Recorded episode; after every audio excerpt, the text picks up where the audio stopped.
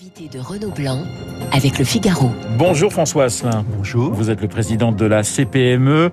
On va euh, parler endettement, on va parler croissance, on va parler organisation euh, du travail. 460 000 contaminations mardi, 430 000 hier. La vague Omicron atteint des, des sommets hein, ces derniers jours. Comment font face les petites et les moyennes entreprises? Bah, c'est compliqué. Bah, c'est compliqué. Euh, on est tous fatigués de, de, de, cette situation, nos salariés, comme leurs employeurs, comme les, comme les patrons, comme les chefs d'entreprise, parce que on a subi bien évidemment des absences, hein, euh, avec ne serait-ce que l'école, euh, les absences avec les cas positifs, et puis euh, le télétravail qui vient perturber l'organisation des entreprises. Et puis vous savez, dans une petite entreprise, parfois lorsque vous avez deux salariés qui vous manquent sur un effectif de 10, c'est 20% des effectifs. Si, si jamais c'est une personne clé, ça devient très très compliqué. Donc le télétravail, euh, on, il va être prolongé, il devrait Alors, être. Il va être prolongé de deux semaines. Hein, ça de sera annoncé ouais. officiellement euh, vendredi hein, au Conseil de défense sanitaire. Euh, nous aurions nous aimé passer de l'obligation à l'incitation. Ça n'a pas été possible, donc il va falloir encore serrer serrer les dents pendant ces deux semaines pour faire en sorte que tout cela soit une un mauvais souvenir, reste un mauvais souvenir. Il y a une petite musique. On va parler des candidats à la présidentielle parce que vous allez les euh, les passer, j'allais dire, à presque au grill euh, pour savoir un petit peu quels sont leurs euh, leurs pardonnez-moi, économiques. Mais il y a cette petite musique qui court en disant, bah le télétravail, il faudrait peut-être, euh, c'est peut-être l'avenir. Qu'est-ce que vous dites, vous, François? Moi, je Asselin. pense que dans, dans, dans ce domaine, euh, je pense que les, les rivières vont retrouver leur lit. Euh, D'abord, tous les emplois ne sont pas télétravaillables. Deuxièmement, euh, le chef d'entreprise doit rester le garant de l'organisation de son entreprise.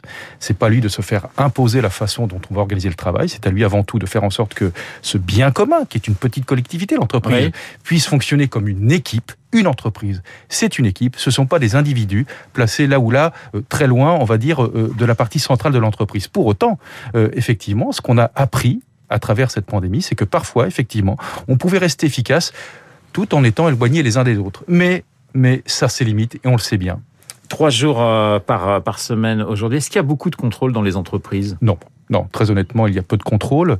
Euh, deuxièmement, euh, nous avons tout le temps. Parce qu'Elisabeth Borne avait dit qu'on va renforcer les contrôles justement. Non, c'est pas du tout ce que vous co- constatez dans, dans les non, entreprises. on le constate, dans les petites absolument, on constate pas beaucoup, non. Et puis en plus, vous savez, euh, euh, après, euh, le télétravail, euh, il faut d'abord que le poste soit télétravaillable. Il faut euh, faire en sorte aussi que la personne ne souffre pas du télétravail.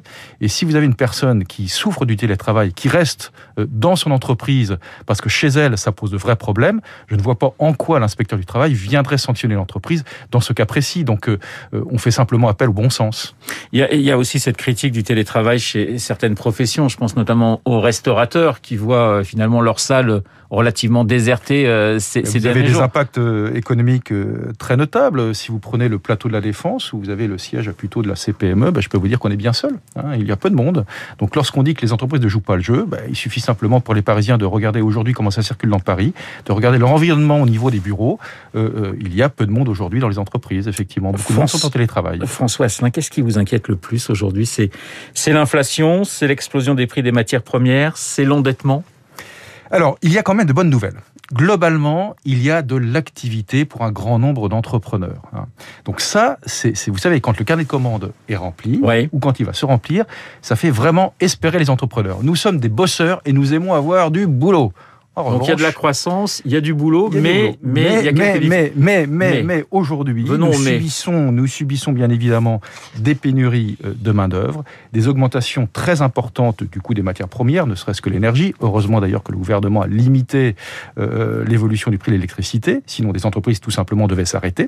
Elle était plus rentable. hein. Et puis, euh, nous sommes, pour un grand nombre d'entre nous, quand même endettés.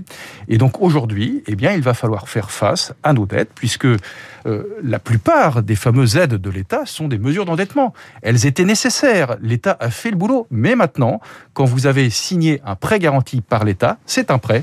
Il faut le rembourser. Et là, malheureusement, beaucoup d'entreprises risquent d'avoir certaines difficultés. les fameux PGE, mais l'étalement justement des, des prêts garantis par l'État, c'est une bonne nouvelle pour vous?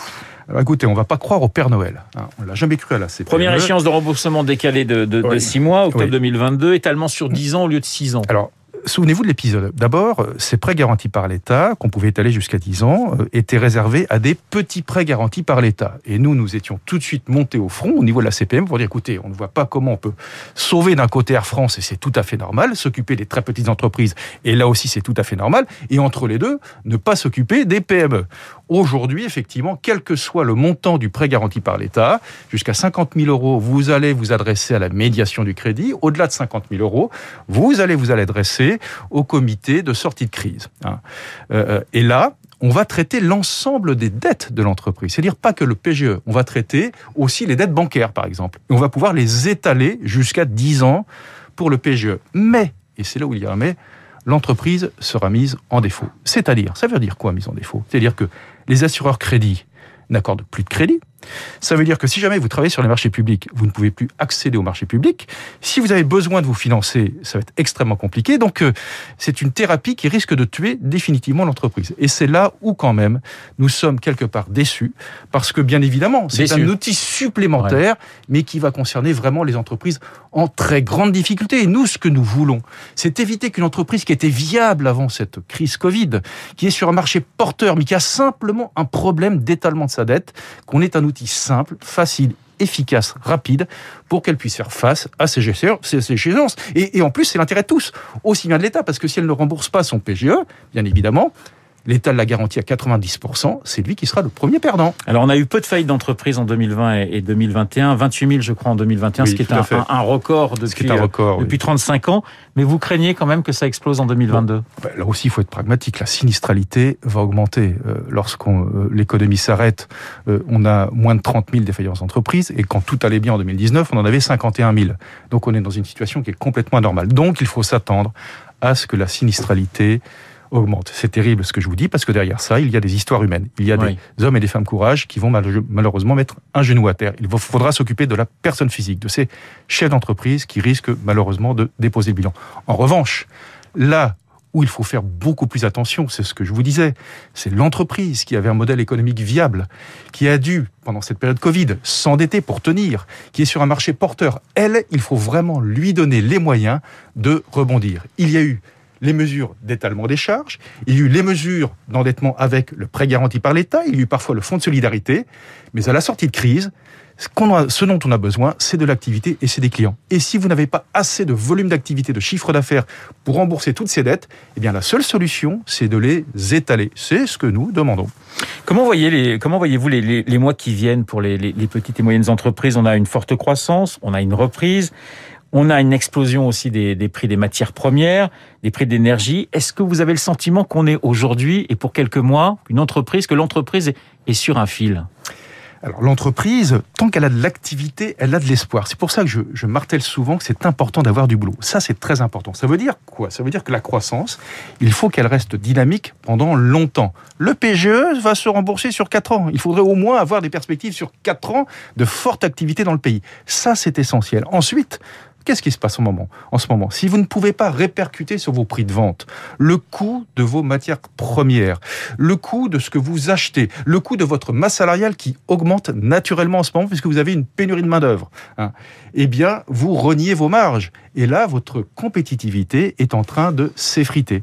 C'est ça le vrai risque aujourd'hui. Vous parlez justement de, l'augmentation des, salaires d'une certaine manière. Il fallait les augmenter, ces salaires? Bah, vous savez, c'est une question là aussi euh, d'offre et de demande. À partir du moment où vous n'arrivez pas à trouver les compétences dont vous avez besoin, parce que vous avez de l'activité, et que vous voulez bien sûr éviter que celles qui sont dans votre entreprise, on vous les pique, et qu'elles passent à la concurrence, normalement, euh, obligatoirement, vous augmentez, souvent de façon individuelles euh, les compétences qui sont au sein de vos entreprises. Et puis vous avez le phénomène de l'inflation. Ça touche aussi bien les entreprises ben, euh, que vos salariés. Donc effectivement, il y a une pression sur les salaires. Il y avait des secteurs quand même où les, salaires étaient très bas, euh, François. Oui, c'est vrai. on parle souvent de l'hôtellerie-restauration où les grilles conventionnelles pour les premiers niveaux étaient en dessous du SMIC. Je salue la responsabilité des organisations professionnelles qui ont fait un superbe effort là-dessus. Et vous savez, vous aviez beaucoup d'employeurs qui rémunéraient au-delà de la grille, tout simplement pour la raison que je viens de vous expliquer. Il faut garder ses compétences. La transition environnementale, elle est nécessaire, elle est indispensable, mais elle est compliquée pour les PME. Alors, bien souvent, vous savez, les PME, en termes d'environnement, euh, elles sont un petit peu comme Monsieur Jourdain qui faisait de la pro sans savoir qu'elles en faisaient. Elles sont souvent extrêmement vertueuses. La seule chose, c'est qu'elles ne, ne, le formalisent pas toujours. Ça, c'est un problème. Le deuxième problème, c'est que vous avez... Voilà, vous avez deux choses. Il faut faire attention à la méthode, de transition et à la temporalité. Ça veut dire quoi? Ça veut dire que si on demande d'une façon trop rapide euh, à faire en sorte qu'on opère sa, transformation euh, écologique hein, dans l'entreprise, eh bien on risque de louper l'objectif. Et si le système normatif n'arrive pas à accompagner ce que c'est qu'intrinsèquement une PME, c'est pas une grande entreprise en modèle réduit, et bien là aussi vous loupez l'objectif et vous mettez l'entreprise en grande difficulté. Vous demandez d'ailleurs des tests PME. C'est pour ça qu'effectivement, à la CPME, nous avons défendu d'ailleurs dans la présidence française pour l'Union européenne le fait de demander à ce qu'il y ait un test PME, une sorte de, de, mesures d'impact en réel avant, de la, avant la publication d'une norme ou d'un décret d'application pour qu'on regarde d'une façon tout à fait concrète si ça fonctionne ou pas. Et ayons l'humilité, je dirais même l'humilité, de revenir en arrière si on s'aperçoit si dans le champ de la PME, ça ne fonctionnait pas. La CPME, c'est 243 000 en, 243 000 hein, Et vous allez interroger les, candidats à la présidentielle dans, dans les jours qui viennent. Quel est, quel est le but recherché? C'est de faire passer quelques messages? Alors, euh, non seulement nous allons interroger les candidats, mais nous sommes en train de finaliser euh, un document de fond avec 12 grandes orientations. Euh, comment nous voyons, nous, patrons de PME, la France dans les cinq prochaines années? C'est très important. Et bien évidemment, nous avons de fortes attentes. Hein. Vous savez, la victoire économique de la France ne peut pas se faire sans la victoire économique du secteur marchand. Et le secteur marchand, c'est 99% de PME et de TPE. Donc la victoire des PME, c'est la victoire du pays au niveau économique. Mais c'est quoi C'est vous voulez moins de moins d'impôts, plus de simplification, c'est ça les grands axes, moins d'impôts pour les entreprises. Plus Alors les grands axes, vous savez, euh, bien évidemment, euh, vous avez parlé de transition. Donc pour nous, effectivement, ce que nous voulons, c'est que la temporalité et la méthodologie soient adaptées à la taille de l'entreprise au niveau euh, des transformations qui, qui, qui, sont devant nous. Ce que nous voulons aussi, effectivement, c'est que la trajectoire fiscale, eh bien, revienne dans la moyenne européenne, que ce soit la pression fiscale sur les entreprises ou le coût du travail. Il faut que nous soyons impérativement de la moyenne européenne parce que nous ne naviguons pas tout seuls. Nous sommes en concurrence. Hein. Et puis, bien évidemment, toute la valeur travail est très importante. Hein. Nous avons besoin, je vous le disais, nous avons de pénurie de main-d'œuvre. Il faut vraiment s'interroger sur la formation des demandeurs d'emploi. Il faut s'interroger aussi sur l'orientation des jeunes. Nous avons trop souvent formé des jeunes dans des filières qui ne recrutaient pas. Il faut que l'orientation aille vers des filières qui recrutent, c'est très important. Et puis quelque part, euh, nous aussi, euh, nous avons marre de voir cette faillite de l'exigence où parfois des diplômes sont délivrés et ne reflètent pas le vrai niveau que le jeune devrait avoir. C'est une catastrophe pour les jeunes et c'est pas bon non plus pour les entreprises. Alors certains candidats euh, proposent des, avancées, j'allais dire économiques. Valérie Pécresse veut par exemple faciliter la, conversion des, des, RTT en salaire sans charge. Vous y êtes plutôt favorable, François Alors il faut savoir que déjà par accord d'entreprise, ça c'est une disposition qui est déjà possible. Oui.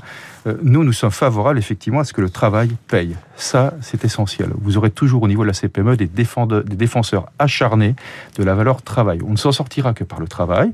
Et plus on travaille, eh bien c'est normal que plus on travaille, plus on gagne bien sa vie. C'est tout à fait normal.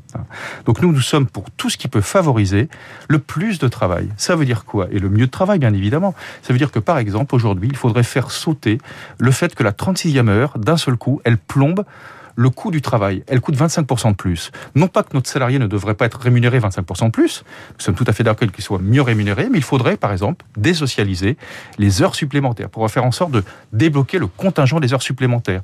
On a parfois des compétences dans l'entreprise qu'on contingente parce que si on les fait travailler plus, eh bien, c'est la compétitivité de l'entreprise qui ne fonctionne plus. On sort du marché. Il faudrait débloquer le contingent des heures supplémentaires, ça c'est évident. Et puis effectivement, la possibilité de racheter euh, des, heures ou des jours de RTT, eh bien, ça ne peut que favoriser le travail. Le travail amène le travail. La question des, retraites, c'est une question euh, centrale pour vous. 42 régimes aujourd'hui. Euh, Emmanuel Macron souhaiterait finalement trois grands régimes, un pour les salariés, un pour les fonctionnaires, un pour les indépendants. Il me semble que c'est une idée que vous défendez depuis, euh, depuis des années. Ah, depuis des années, vous savez, le premier rendez-vous, je me souviens que j'avais eu avec le chef de l'État sur ce thème et avec Jean-Paul Delbois, Delbois juste avant, c'était de dire que le régime universel, tout universel, on n'y croyait pas, hein, pour plein de raisons, et que nous, nous étions attachés à faire en sorte que s'il y avait un niveau de régime universel, il devait permettre de garantir le minimum contributif, quel que soit l'actif. Hein.